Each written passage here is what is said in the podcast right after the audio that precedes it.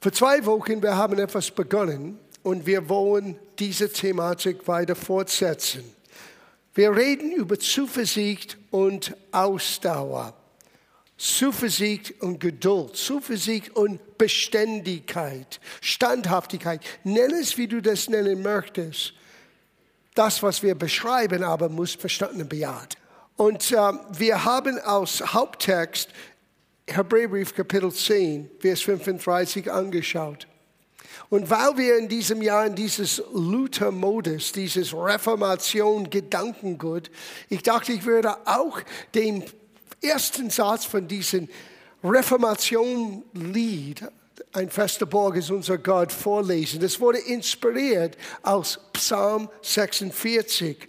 In Vers 2 es heißt, Gott ist unser Zuversicht, sagt die starke Übersetzung. Er ist unser Zuversicht und Stärke, eine bewährte Helfer in Zeiten der Not. Gott ist die Quelle von unserer Zuversicht. Und jetzt lesen wir in Hebräerbrief unser Haupttext, wo der Schreiber sagte, wirft nun eure Zuversicht nicht weg. Es ist erstaunlich, dass etwas, was so abstrakt klingt wie Zuversicht, kann weggeworfen sein. Und der Rede hier ist von deiner Einstellung im Herzen. Dein Vertrauen, deinen Hoffnungen. Vergesse nicht, wir haben letzte Woche Zuversicht definiert. Ich werde es nochmal für euch lesen. Zuversicht ist ein festes Vertrauen auf eine positive Entwicklung in der Zukunft. Es ist eine Art Unterstützung von unserer Hoffnung. Es ist geboren aber aus das Erlebte mit Gott. Sieh, da ist die Quelle. Zuversicht zusammen, aber verbunden mit Ausdauer. Oh, schau, was das ergibt. Und das ist, was der Schreiber hier sagt. Wirft nun eure Zuversicht nicht weg, die eine große Belohnung hat. Nicht nur eine kleine Belohnung, sagt das Wort groß. In deinem Kopf, ich möchte, dass du siehst, eine große Belohnung wartet auf dich. Aber du spielst eine Rolle in das Ganze. Es hat eine große Belohnung für uns, denn er bedürftet, und hier ist der Mangelware manchmal in uns, es bedürftet aber des Ausharrens. Man kann sagen Standhaftigkeit, man kann sagen Beständigkeit, man kann sagen Geduld. Gott, ich brauche Geduld und ich brauche es jetzt. es kommt nicht immer sofort. Ausharrens. Das heißt, eine konstante Lebensstil, die nötig ist, damit unsere Hoffnung nicht enttäuscht werden. Auch hier schau, was der Schreiber hier sagt. Er bedürftet Ausharrens, auf das er, nachdem er den Willen Gottes getan hat. Man könnte sagen, was ist der Wille Gottes? Das ist auch wieder so abstrakt. Well, hier sein Wort ist sein Wille uns gezeigt. In anderen Worten, wenn du beginnst dein Leben neu einzuordnen in Einklang mit Gottes Aussagen, du beginnst Gottes Wille zu tun. Und nachdem du beginnst Gottes Wille zu tun, ich kann euch jetzt sagen, weil Jesus hat gesagt, Verfolgung und Anfechtungen kommen wegen des Wortes Willens. Oh oh. Sieh, Jesus warnte uns im Vorfeld. Du beginnst in das Wort zu leben. Wir haben einen Feind in dieser Welt. Und er möchte nicht, dass du entdeckst diese Quelle von Stärke und Hoffnung. Er möchte, dass du deinen Mut verlierst, dass du dein Zuversicht wegwirfst, dass du nicht entschlossen bist, dieses Ausharren zu lernen. Das lernt man. Ich weiß nicht, wie oft ich bin auf meine Nase gefallen in Bezug auf Ausharrens. Aber ich sage euch, Gott, lass mich nicht unten bleiben. Gott gibt mir einen sanften Tritt und sagt, hey Junge, steh auf. Wir packen es nochmal. Steh auf. Und er reicht uns seine Hand und sagte, ich lass dich nicht los. Jeder von uns haben irgendwann das Gefühl gehabt, wir haben versagt in unserer Beständigkeit, in unser Aushalten, in unser großen Glaubensziel. Das Schlimmste, was wir tun können, ist hinlegen und sagen, das war's.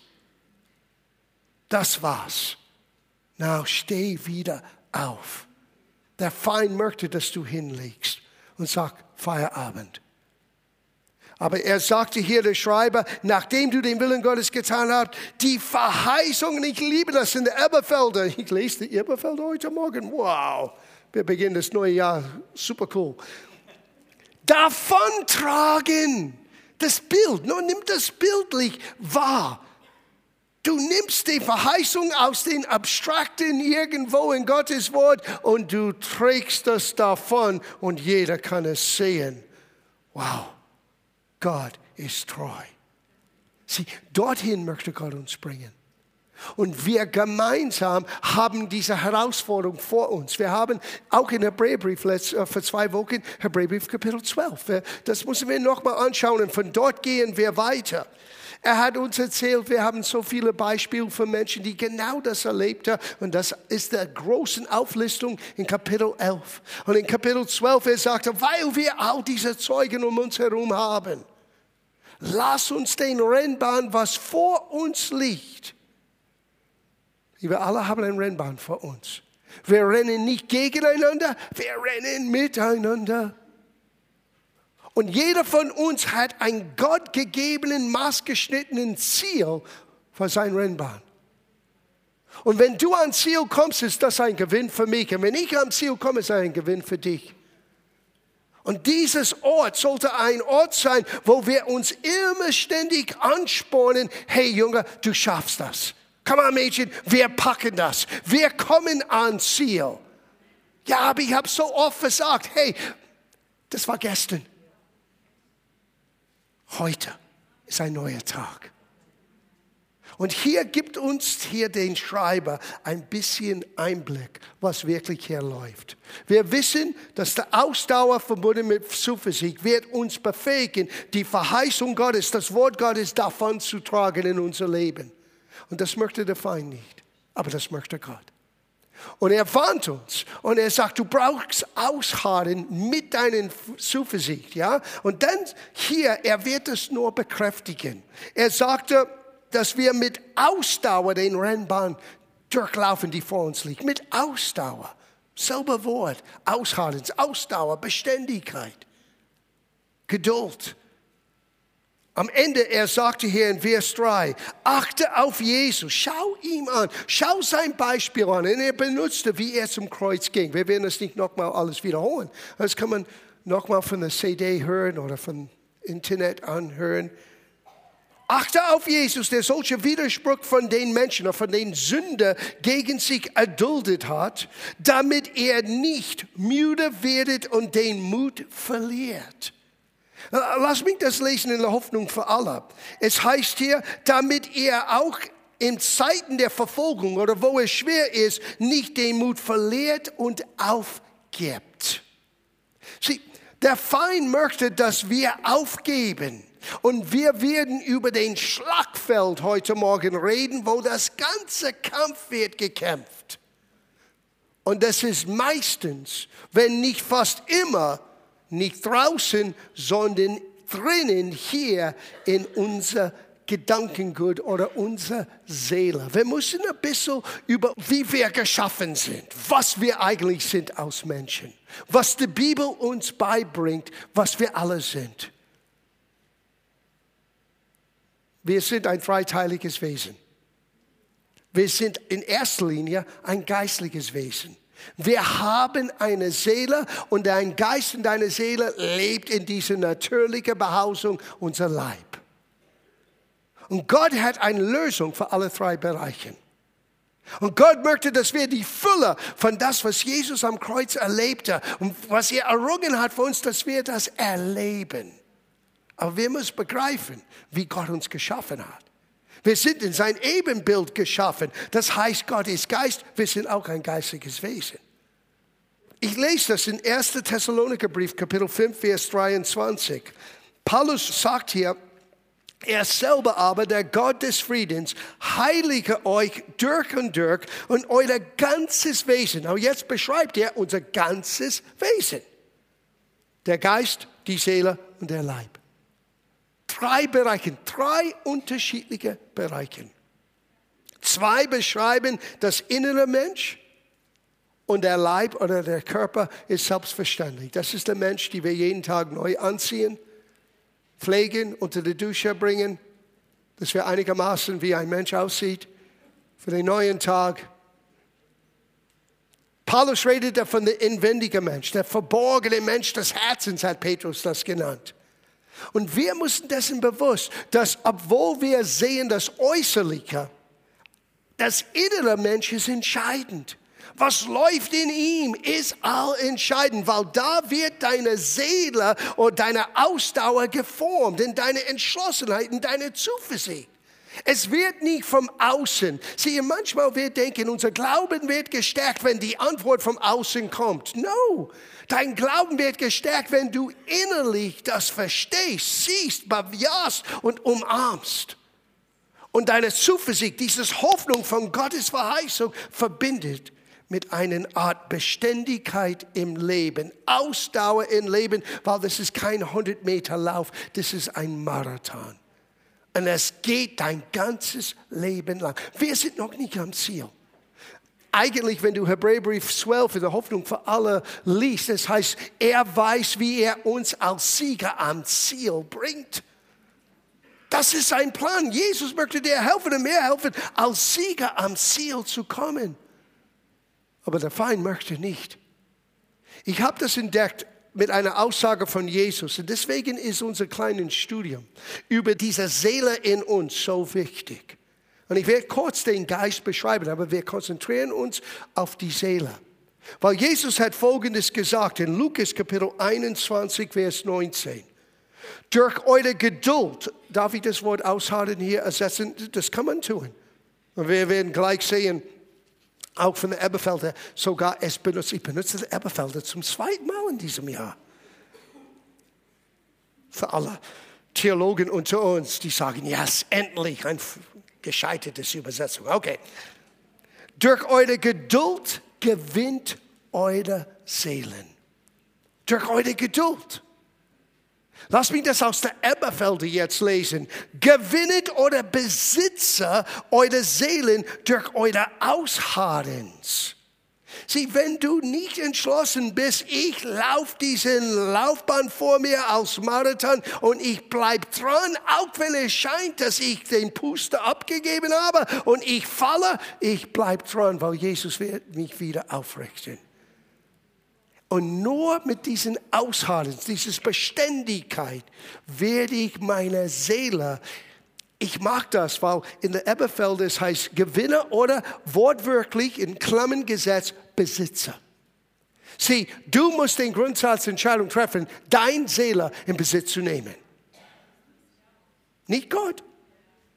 Gott hat dich in Besitz genommen, als du das Evangelium hörtest und sagtest, Jesus, vergib mir meine Schuld. Jesus, komm in mein Leben. Jesus, mach etwas Neues aus meinem Leben. Gott hat dein Geist erfasst und er hat diesen alten Herz weggenommen und einen neuen Geist in dir hineingelegt. Boah. Ein Geist, der fähig ist, Gott zu kennen. Ein Geist, der fähig ist, Menschen zu lieben. Ein Geist, der fähig ist, Hoffnung zu haben. Du hast Gottes Tugenden empfangen, als du gesagt hast, Jesus, gib mir neues Leben. Sieh, dein Geist wurde nicht geheilt, dein Geist wurde neu geschaffen. Der menschliche Geist braucht nicht Heilung, der menschliche Geist braucht ein Wunder. Und wenn wir sagen, Jesus, komm in meinem Leben, ein Wunder ist geschehen. Paulus hat diese Offenbarung bekommen. Er sagte, ist jemand in Christus, dann ist er ein völliger neuer Schöpfung etwas, was vorher nicht existierte. Und es ist hier in unser Geist, in unser inwendiger Menschen. Ich rede nicht von hier unser Herz, unsere Blutpumpe, aber das menschliche Herz ist das inwendige Mensch, wo dein Geist ist. Und dein Geist hat eine Stimme. Du kennst diese Stimme. Es heißt deine Gewissen. Diese stille Stimme, die dich ständig sagt, hey, pass auf hier.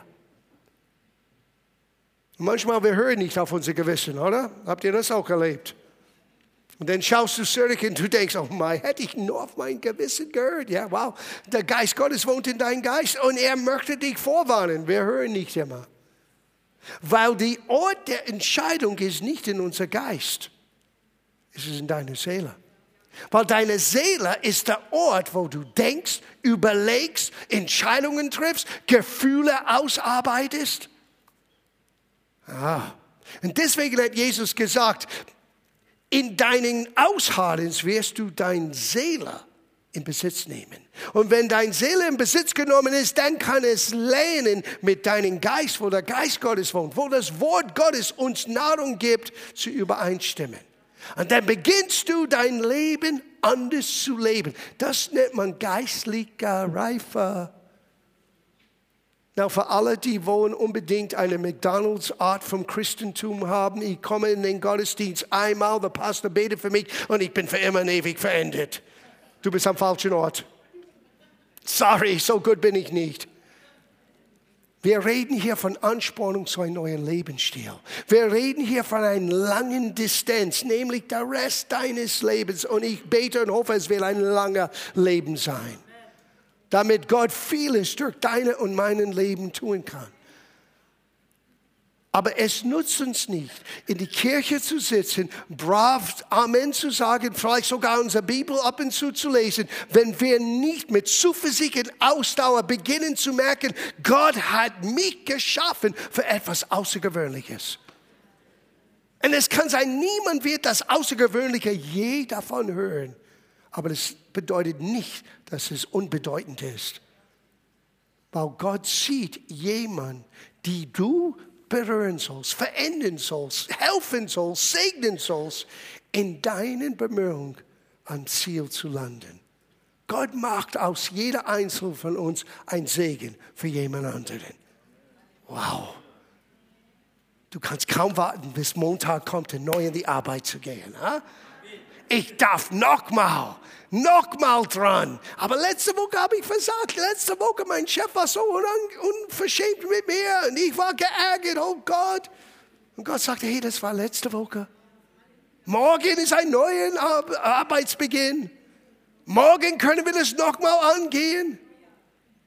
Ja? Ehefrau, Ehemann auf dem Weg in der Gottesdienst und die haben Krach. Die kommen in der Gemeinde und sagen, Halleluja. Und ich sitze hier und höre so etwas und denke, oh, ich bin so ein Versager. Nein, du bist Mensch. Wir alle haben das erlebt. Wie oft, Mehrere und ich, Konferenzen. Und wir hatten ein bisschen Zwistigkeit. So alles, Mehrere Schuld, nicht meine Schuld. und ich musste vor der Gemeinde stehen und predigen. Aber Gott erlaubt mir, und Gott erlaubt mir und Gott erlaubt uns immer wieder eine neue Chance, das wieder aufzunehmen in unser Ausharren, in dieser Beständigkeit und nur in der Beständigkeit können wir lernen, unsere Seele in Besitz zu nehmen. Now, lass uns das noch genauer definieren. Gott rettet uns und schenkt uns einen neuen Geist. Das ist keine Heilung, das ist kein Prozess, das ist ein Wunder. Jeder, der den Namen des Herrn anruft, ist, was die Bibel nennt, gerettet. Es heißt, verendet für immer. Du gehörst jetzt Gott, du bist ein Kind Gottes geworden. Und es braucht eine Grundsatzentscheidung deinerseits, weil Gott zwingt sein Wille auf keiner. Das ist das Erste, was du verstehen musst. Und dein Geist ist ein inwendiger Mensch, wo der Geist Gottes wohnt. Dort ist wie eine Kerze, wo Gott Licht einzig gibt, sagt Sprüche. Aber deine Seele, dieses Sitz, deinen Intellekt, deinen Überlegungsvermögen, die Gedanken in dir, eine Auseinandersetzung zu haben mit alles, was dich anregt, deiner Wahrnehmung, wird dich zum Entscheidungen bringen. Und unser Leben besteht aus unseren Entscheidungen. Und entweder wir lernen unsere Seele in Übereinstimmung zu bringen mit unserem Geist, wo der Geist Gottes wohnt, durch das Wort Gottes, oder wir lassen die Gedanken Freibahn haben und wir nehmen unsere Wahrnehmung als Wahrheit. Oder aber wir kommen ganz modern, wir sind ganz zeitgemäß und wir leben postfaktisch. Stör mich nicht mit den Fakten, ich möchte meine eigene Realität schaffen. Nein, du bist ein Narr oder ein Tür. Sieh, wahre Freiheit beginnt, wenn du die Fakten kennst. Jesus sagte, du wirst die Wahrheit erkennen und die Wahrheit wird dein Leben befreien. Einmal hat jemand gesagt, was ist Wahrheit? Jesus sagte, dein Wort, oh Gott, ist Wahrheit. Hier ist Wahrheit. Und Gottes Wort ist gedacht, nicht nur unser Geist zu ernähren und Stärkung zu geben, yes, aber auch unsere Seele neu zu formen. Lass uns ein bisschen über unsere Gedanken hier reden. Zuerst wollen wir eins verstehen. Jakobus Kapitel 1, Vers 21. Jakobus sagte hier, die redete zu Christen. Und er sagte hier, darum leget aller Schmutz und Vorrat von Bosheit ab. Alles, was nicht mit Gottes Wille übereinstimmt, leg es ab. Nimm es nicht an. Sieh, umso mehr, dass du deine Bibel liest und Gott kennenlernst durch seinem Wort, wirst du mehr und mehr verstehen, was für ihn Bosheit ist oder was für ihn nicht wohlgefällig ist. Wenn wir das ablegen, wenn wir eine Entscheidung treffen, nein, das möchte ich nicht, und dann schau das an und nehmet mit Sanftmut. Das Wort Sanftmut in der Urtext heißt belehrbar. Wenn du belehrbar bist, wenn du nicht ein Allwissender bist, wenn du nicht kommst und sagst, ja, okay, ich schaue das an und checke ich das nach, ob es passt mit meinen blitzschnellen Gedanken. Nein, wenn du ein demütigen Herz hast, wo du sagst, Herr, lehre mich. Nimmt dieses Wort an. Es heißt ihr, nehmet mit Sanftmut das eingepflanzte Wort Gottes auf, welcher eure Seelen retten kann. Nicht dein Geist, du bist schon errettet. Du bist aus dem Tod ins Leben hineingebracht. Du bist vom Neuem geboren, du bist gerettet. Ja, aber dein Seele braucht eine Art Rettung. Und diese Rettung ist nicht eine einmalige spontane äh, äh, Wunder Gottes. Das ist, was geschieht, wenn du betest und sagst, Jesus, komm in mein Leben. Dieses Rettung ist ein Prozess. Wir nennen das die Veränderung unseres Denkweises. Paulus hat so gesagt in Römerbrief Kapitel 12. Er sagte, passet dieser Weltlauf nicht an, sondern verändert dein ganzes Wesen, das ist Vers 2, durch die Veränderung deines Denkens. Sieh, dein ganzes Wesen wird verändert. Das heißt, was in dir ist, kann beginnen ausgelebt zu sein, weil du beginnst mit deiner Seele, mit deinem Herzen, mit deinem Geist zu übereinstimmen, wo Gott wohnt. Und das verändert alles. Na, warum ist das so wichtig? Das ist das Schlagfeld, wo der Teufel versucht, dich und mich niederzureißen. Das ist der Ort, wo wir auf alle Fälle ausharren braucht. Das ist der Ort, wo wir, wenn wir unsere Gedanken nicht besitzen, wir werden jedes Mal es verlieren. Das heißt, wir werden aufgeben, wir werden den Mut verlieren, wir werden sagen, nein, das ist vielleicht für jemand anderen, aber ich bin zu ungeistlich. Nein, du bist nicht ungeistlich, du bist voll Leben in deinem Geist, wenn Jesus dein Herr ist. Du bist fähig, das zu tun. Aber es ist dieses Prozess, dieses Kampf in unserer Seele, die wir annehmen müssen. Na, lasst mich euch etwas geben, bevor wir zu Ende kommen für heute Morgen. 2. Korintherbrief, Kapitel 10, Vers 3. Und Paulus hier redet vom Kämpfen. Es ist ein Kampf. Aber es ist nicht ein natürlicher Kampf. Und wir müssen nicht verkrampft im Leben durch, durch das Leben gehen. Wir können entspannt wissen, Gott ist am Wirken. Ich muss es nur bejahen. Ich muss wissen, das ist ein Marathon, das ist ein Prozess, es dauert seine Zeit. Sei nicht zu hart mit dir selber. Setz dich nicht unter einen Zwangsdruck, wo plötzlich dein Christsein ist so verkrampft. Niemand möchte dein Beispiel folgen. Sei jetzt, komm in die Gemeinde, sei einer von uns. Die Leute sagen, nein, danke, ich habe genügend Probleme. Wir müssen die Welt etwas anderes verkündigen. Und vieles hat zu tun mit hier, in deiner Nudel, hier oben, in deiner Birne. Schau das an. Denn ob wir schon im Fleische, in dem natürlichen Leben oder wandeln, so streiten wir doch nicht nach Art des Fleisches. Sieh, alles, was du tust in, in der natürlichen, um dich mehr geistlich zu machen, eigentlich führt zu nichts. Wir kämpfen, aber dieses Kampf ist in den unsichtbaren Bereich. Und schau genau, wo es ist.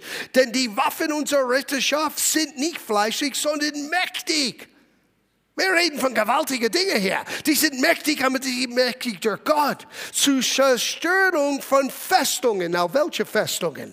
Eine Gebäude? No, no, no. Schau das an. So dass wir Vernunft, Sie will ich das Wort Vernunft benutzen? Wir sehen gleich eine Beziehung auf Gedanken. Damit wir Vernunftschlüsse zerstören und jeder hört, die sich weder die Erkenntnis, wieder Gedanken, die Erkenntnis Gottes erhebt und jeden Gedanken für diejenigen, die das nicht verstehen können mit, äh, mit die ersten zwei Ausdrücke, dann kommt der Schreiber und sagt ganz genau, hello, Gedanken.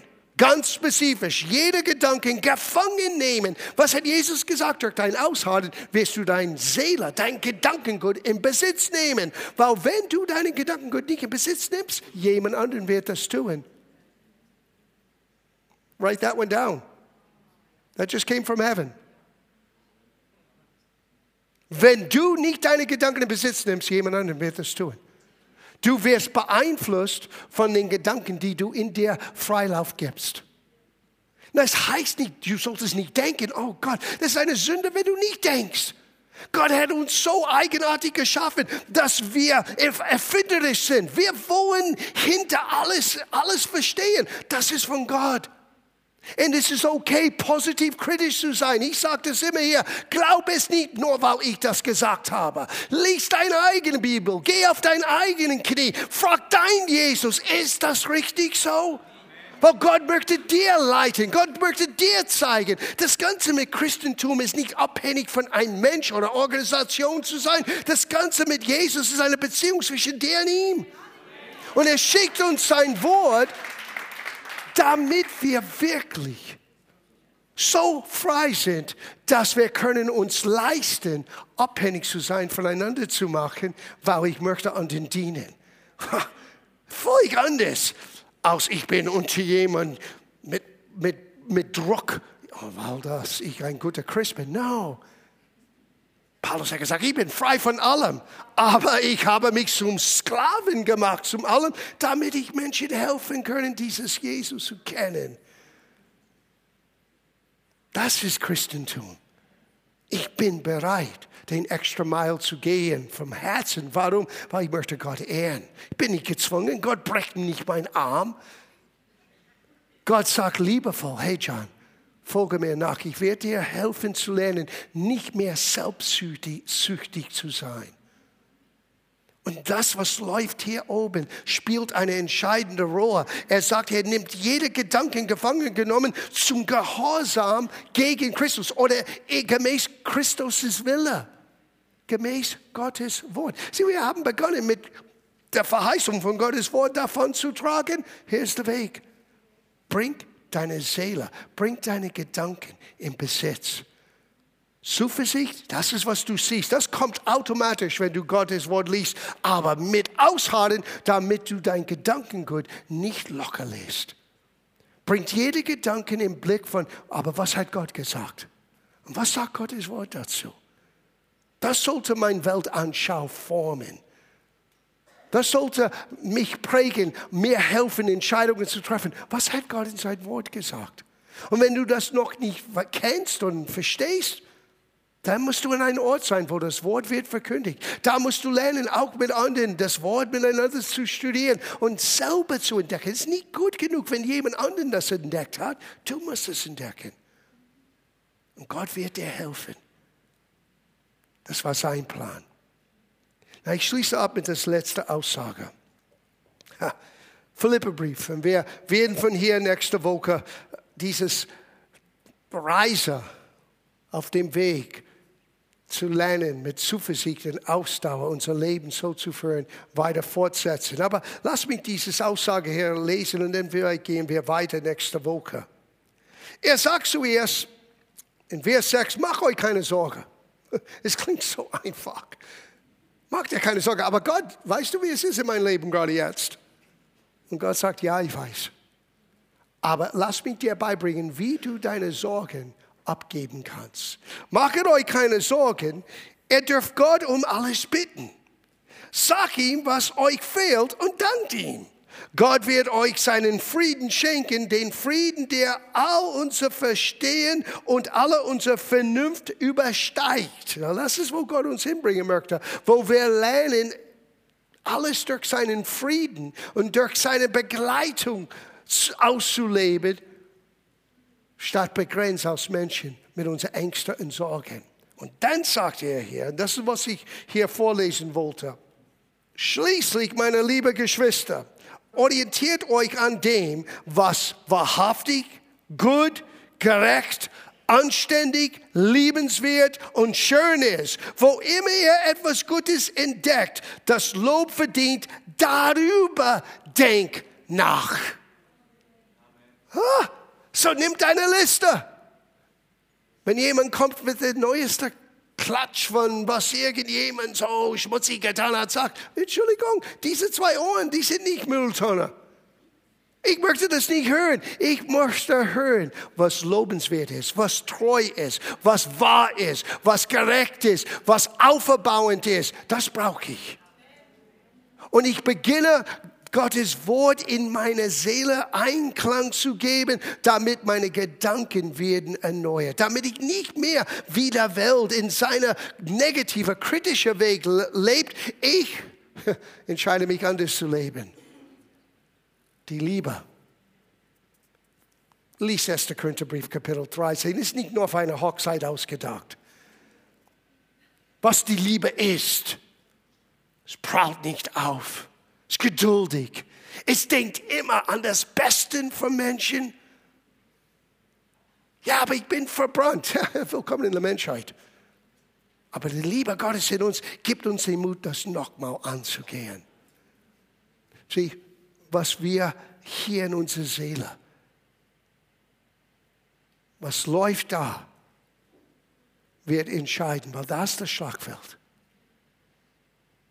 Aber wenn wir beginnen, unsere Gedanken zu erneuern, unsere Seele zu retten, in Besitz zu nehmen mit Ausharren, das Wort Gottes anzunehmen, wow, wir bringen jede Festung nieder. Alle, äh, nächste Woche, alle feurigen Pfeiler, die der Feind hat, das spürst du nicht hier, das spürst du zuerst hier in deinen Überlegungen. Du bist nicht gut genug.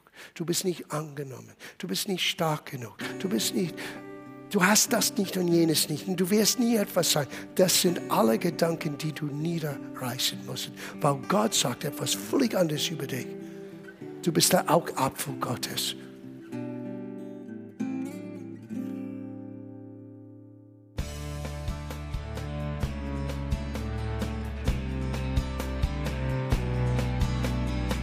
Liebe Zuhörer, das war ein Ausschnitt eines Gottesdienstes hier im Gospel Life Center. Auf unserer Website www.gospellifecenter.de können Sie die Notizen für diese und andere Predigten nachlesen und sich über die Arbeit von Gospel Life Center informieren. Wir wünschen Ihnen Gottes Segen.